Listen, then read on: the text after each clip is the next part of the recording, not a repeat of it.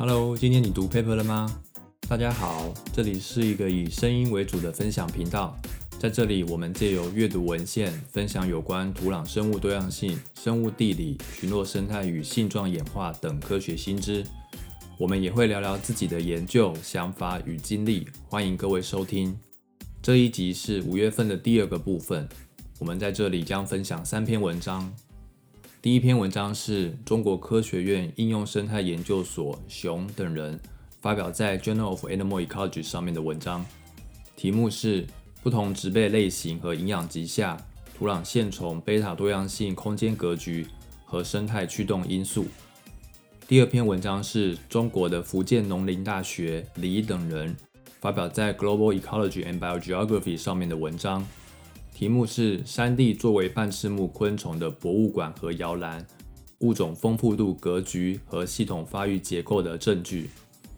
第三篇文章是南非史德兰波西大学 Monica Moyer 等人发表在《Journal of Biogeography》上面的文章，题目是非洲食虫蝙蝠的功能多样性和性状过滤与森林的生物地理和破碎化有关。各位如果听完以后有什么心得想要和我们分享的，可以到我们的脸书同名粉丝专业留言，或者是在 Apple Podcast Mixer Box 里面留言。下一篇文章要介绍的是由中国科学院沈阳应用生态研究所李琦老师团队发表在《Journal of Animal Ecology》上的工作。嗯，它的题目是不同植被类型和营养级下。土壤线虫贝塔多样性空间格局和生态驱动因素。不同地理区域深近间物种组成的变化，往往表现为贝塔多样性，这可以提供对维持生物多样性过程的一个见解。了解群落的生物地理格局是生态学的一个核心目标。李琦老师团队为了解土壤线虫群落。贝塔多样性的空间分布格局及其机制，选择从新疆维吾尔族自治区经过甘肃，直到内蒙古自治区，在跨度三千两百千米的样带上，共设置了五十个样点，其中十四个沙漠，十八个荒漠草原，十八个典型草原，对半干旱草地和干旱草地。土壤线虫群落的贝塔多样性进行了研究。该研究提出了以下两个假说：第一个是，在典型草原和荒漠草原中，环境过滤效应要比扩散限制效应更重要；而在荒漠生态系统中则相反。第二个假说是，不同营养水平土壤线虫贝塔多样性的变化会随着。地理距离和植物群落距离的增加而增加。要想验证这两个假说，作者们基于 Beta Partitioning Framework 计算了土壤线虫贝塔多样性的空间替换和嵌套，然后又比较了沙漠、荒漠草原、典型草原三种植被类型下线虫群落相似性。随地理距离和植物群落距离的衰减规律，最后区分地理距离和环境变量对贝塔多样性的贡献。研究结果显示，地理距离和环境过滤共同影响了线虫群落的贝塔多样性格局，但环境过滤对荒漠和典型草原线虫的群落贝塔多样性格局影响较大。而地理距离仅对荒漠草原线虫的影响较大。线虫群落的组成更多的是由空间替换来解释，而不是嵌套作用。对于线虫不同食性的类群，在不同植被类型中的贝塔多样性随地理距离和植物群落距离的增加而增加，而荒漠生态系统中。细菌取食类群的嵌套作用，则会随着地理距离和植物距离的增加而减少。结果表明，嗯，土壤线虫群落的空间变异在植被类型尺度上受环境的调控，而空间过程主要在区域尺度上起作用，并强调了线虫贝塔多样性的空间格局和驱动因素在不同营养水平上也存在差异。总的来说，本研究是揭示了在大尺度下土壤群落多样性和地理格局的维持机制。这篇文章大概就讲了这样一个故事。嗯，资讯量有一点大呀，不仅采样的地理跨度很大，我觉得它的资讯量也挺大的。刚刚听了一遍，觉得并不是能够很很抓到、很明白它的整个研究的设计。那能不能请你再再介绍一次，再用一个比较自然的方式来跟大家介绍，就是就着你自己的理解来跟大家介绍，他们这个研究地理跨度这么大的研究，它的设计是如何的呢？我说他想要比较的，我看看好像有两个假说，但他其实在每个假说里面有不同的格局的预测吧。第一个假说是什么呢？在典型草原。和荒漠草原中，环境过滤作用要比扩散限制更重要；而在荒漠生态系统中，就是这个作用是相反的。这是他的假，他给出来的假说。好，这是第一个，他们想要比较的是扩散限制跟环境过滤在这两个系统中所贡献的比例是否有差异，或者是所贡献的强度的大小是怎么样的。嗯，那第二个，他们想要比较的是什么呢？从荒漠到草原这个梯度上的物种替换和嵌套的作用。嗯哼。然后他们还有一个结果就是，嗯，不同食性的线虫类群，它们也会随着，嗯，随着地理距离和植物群落距离的变化而变化。你有没有你在读这个摘要的时候，或是在介绍这篇文章的时候，你有没有发现它有一个优先顺序？我没有注意过它的顺序。比如说，像这个这个研究的设计中，它就有很多的关键词或是关键的概念，一个叫做地理的距离，一个叫做环境过滤，另外还有植物的群落距离，然后还有线虫本身的不同的食性。那啊，在计算方面来讲，又是有贝塔 diversity，那贝塔 diversity 又可以拆分成为嵌套的部分跟替换的部分，所以这是一篇比较大的地理尺度，或者是地理尺度跨度较大，三千两百公里的一个这么大的地理跨度的土壤线虫研究。那作者们比较了在跟草地有关以及跟荒漠有关的这些线虫的群落组成结构。那他们着重在于贝塔 diversity 的探讨，分析了贝塔 diversity 的嵌套部分以及替换部分。那他们还进一步的比较不同线虫的实性的群落组成是否会有不一样的格局。这大概是这篇文章的主要的重点。那秋秋好像还有一篇文章要介绍，还是两篇？是不是？我我刚才有介绍半翅目的。这这篇文章吗？没有。山地半翅木，哎呀，那那我跳过了这一篇。其实这一篇，我我觉得就是对于我们的研究还挺有意义的。哦。那我我接下来就介绍这篇吧。好啊。嗯，下面我介绍的这篇文章是发表在《Global Ecology and Biogeography》上面的。第一作者是福建农林大学的李俊杰。嗯，研究的题目是。山地作为半翅目昆虫的博物馆和摇篮，物种丰富度格局和系统发育结构的证据。我们之前的 p o c k e t 有介绍过，山地物种多样性非常可观。而本文作者们检验半翅目昆虫的多样性中心是否集中在山区，同时还验证物种丰富度与环境因子之间的关系是否存在空间差异。研究中国半翅目昆虫的时空差异格局，并且推断其潜在的机制与不同地区作为博物馆和摇篮的作用。作者们是如何实现这项研究的呢？首先，他们建立了一个包含七千八百二十二个半翅目昆虫的物种分布数据库。并且建立了半翅目昆虫的分子系统发育，利用一度乘以一度的经纬度网格，分析了半翅目昆虫的丰富度和时空分布格局。研究结果显示，中国中部至南部的山脉具有最高的半翅目多样性。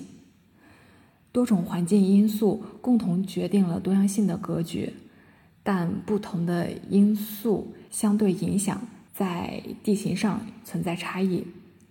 中部和南部主要保留了较为古老的谱系，系统发育结果过度的分散；北部则表现出较近的亲缘关系物种的分化和系统发育聚集的结果。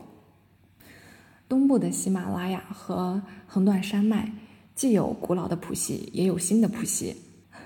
得出的主要结论是，半翅目昆虫多样性格局明显集中在山区，是多种环境因素共同作用的结果。但不同的地区的影响因素会有差异。中部和南部的山脉作为半翅目物种的博物馆。而北部的山脉是物种进化的摇篮，东部的喜马拉雅山脉和横断山脉可能既是摇篮，又是物种的一个物种进化的，哎，可能既是物种进化的摇篮，又是物种的博物馆。嗯，本研究主要揭示半翅目昆虫的时空分布格局和环境影响因素，对节肢动物多样性调查结果。具有非常重要的推动作用。当然，还需要对其他昆虫进行更多的研究，以进一步了解昆虫区系的大规模多样性格局和进化的历史。嗯，这是这篇文章的报道，就到这里。嗯，蛮好的。是，我也觉得，对于我们做多样性调查，其实还是一个挺不错的。他怎么样去认定这个某个地理环境，或是每对某一个区域，它是属于 museum 或是 cradle 呢？嗯，它是它是通过那个系统发育结果，物种之间的系统发育结果来看物种间的关系。嗯，在中部和南部，它们的系统发育是分散的，而且谱系保留比较老的谱系。嗯，而在北部。则是表现出亲缘关系比较近的系统发育聚集的结果。嗯，那这个跟山脉、山区或是海拔有关系吗？他们的结果从多样性角度来说，确实是中部和南部山脉具有最高的半翅目的多样性。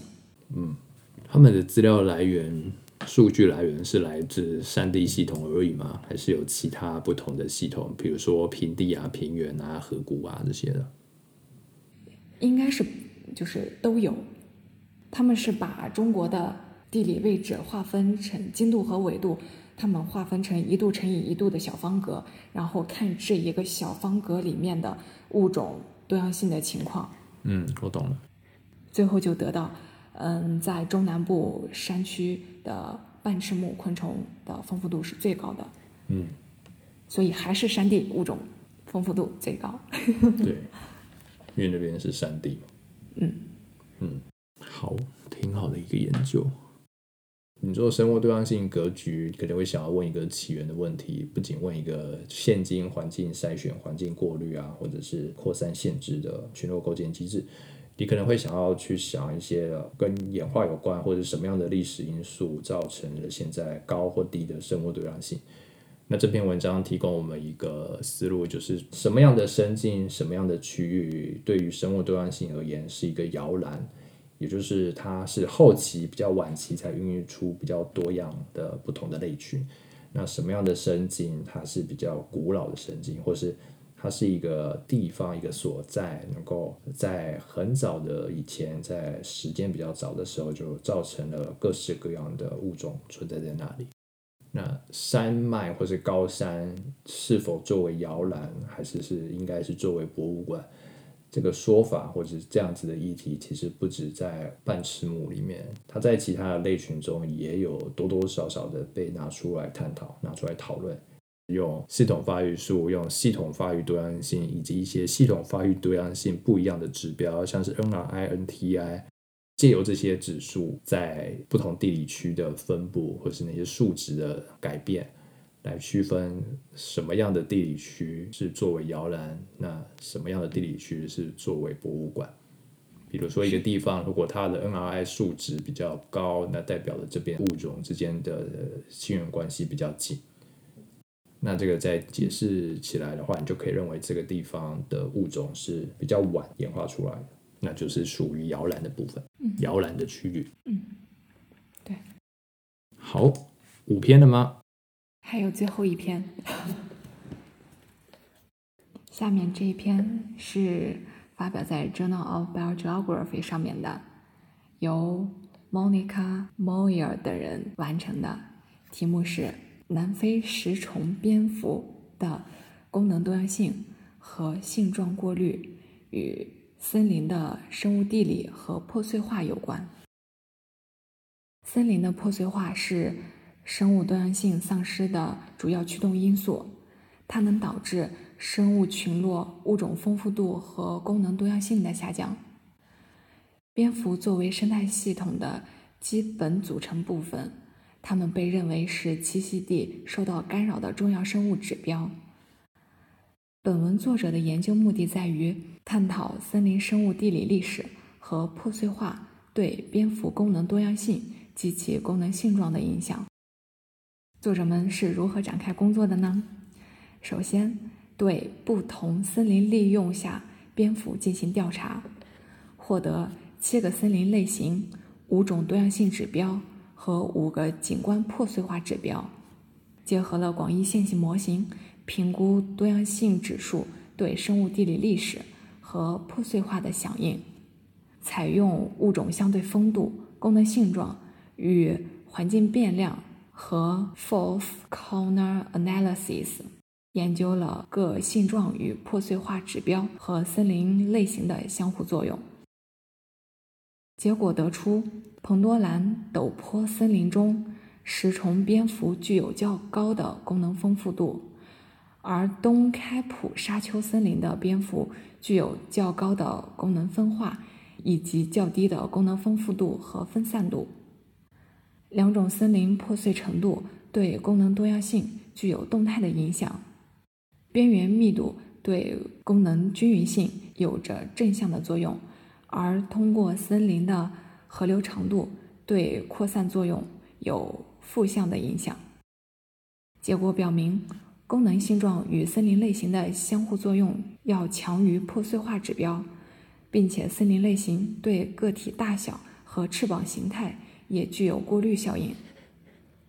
这项研究首次证明了历史作用。在该地区蝙蝠群落结构中的普遍作用，与生物地理历史相关的大尺度过程和相关的森林结构，是决定食虫蝙蝠群落功能的丰富度、分化和扩散的重要因素。作者在文中有解释到，嗯，莫次圣冰期陡坡森林的物种和功能丰富度最高。是因为它经历的极端气候灭绝比云雾森林要少，而东开普沙丘森林的多样性较低，是因为它们的进化历史较短，并且植被结构较为均匀。嗯，本研究进一步验证了森林边缘对蝙蝠功能多样性的正向影响，并且显示体型较大的食虫蝙蝠和传播能力较弱的物种。可能容易受到栖息地破碎化的影响，这又是为什么呢？大家可以阅读原文获得答案。哟，又是一篇资讯量很大的文章。而我比较好奇是，你为什么会想要读这篇文章？一开始的那个动机，因为你看这次筛，这次总共有六十五篇吧，还是多少篇？我看一下。这次有非常多的六十七篇文章给各位去选，然后我觉得好奇，这篇文章竟然被你收录在你想要介绍的 list 里面。其实主要原因还是因为他选择了 不同的森林类型。啊，就有点有有点像我最近的那个那个实验设计，嗯，它就是相当于啥把森林用作不同的功能，然后探讨就是物种和环境之间的关系。嗯，就你对这篇文章这个研究的理解，他们有去比较不同的森林类型所造成对于蝙蝠功能多样性的影响吗？森林的类型是一个很重要会去影响蝙蝠功能多样性的因子吗？嗯，会会影响的。对森林的什么会去影响？森林这么大，森林各式各样的因子，森林的土壤呢？森林的树种呢？还是什么样的因子？嗯，想想，呃，一方面是森林的历史因素。嗯，像是什么？什么是森林的历史因素啊？就比如说是它这个森林受到那个冰期影响的程度。嗯，对，现在蝙蝠群落也会有影响。哦，或者是。嗯，还有那个，呃，就是就像他有说到一个一一个地方的森林，因为它的植被类型较为均匀，所以它的多样性较低。也就是，嗯，森林的植被类型对蝙蝠的群落功能多样性会有影响。嗯。然后除了历史因素，还有植被类型。嗯。还有，还有什么呀？嗯。西地破碎化。嗯，对，它的这个栖息地破碎化，它它用了几个，就是五五个指标来表示这个栖息地破碎。嗯，栖息地破碎化的程度也对食虫蝙蝠有一个影响，尤其是作者的结果里面，尤其是对于体型大的蝙蝠和传播能力较弱的蝙蝠。他们是很容易受到，嗯，栖息地破碎化的影响。嗯，所以这篇这个研究提供给在生态保育经营或是土地规划上面一个蛮重要的信息。嗯嗯，是。所以你自己的研究也可以往这个方向去思考。当当看的文章多了，就就觉得万物皆可套到我的甲虫上。没错。刚刚这篇文章蝙蝠的功能多样性，其实它还有一个点是你可以继续再去读的，就是它选用哪些性状，然后它是如何去处理这些性状的数据。它里面有用一个词叫做 trade space。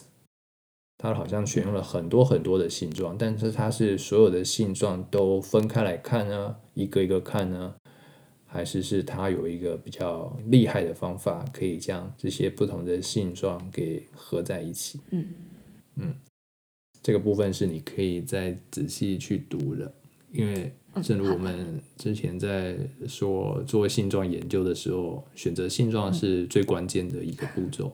为什么要选择性状？是因为我们认定这些性状有功能。像你刚刚介绍的第一篇还是第二篇嘛，就说到应该是第二篇，那个鸟类的绒羽对于保温、维持温度而言是很重要的，它们提供了维持温度的功能。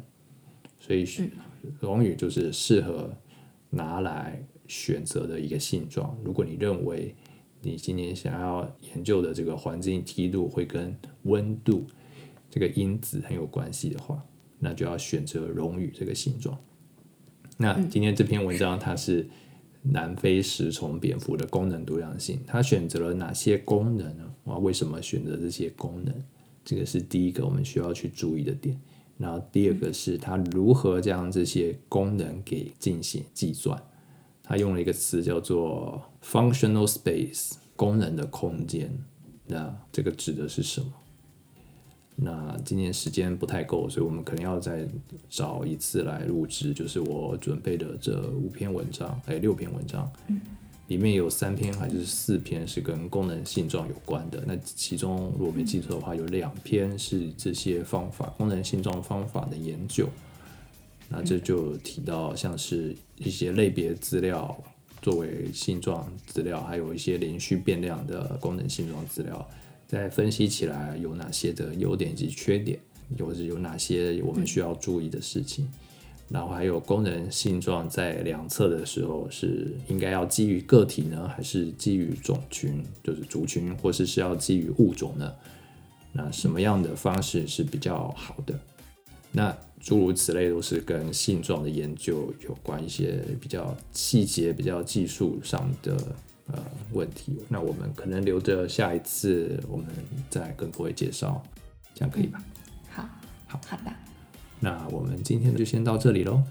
嗯，谢谢球球。好，嗯那我们下次再见，辛苦啦，拜拜。拜拜。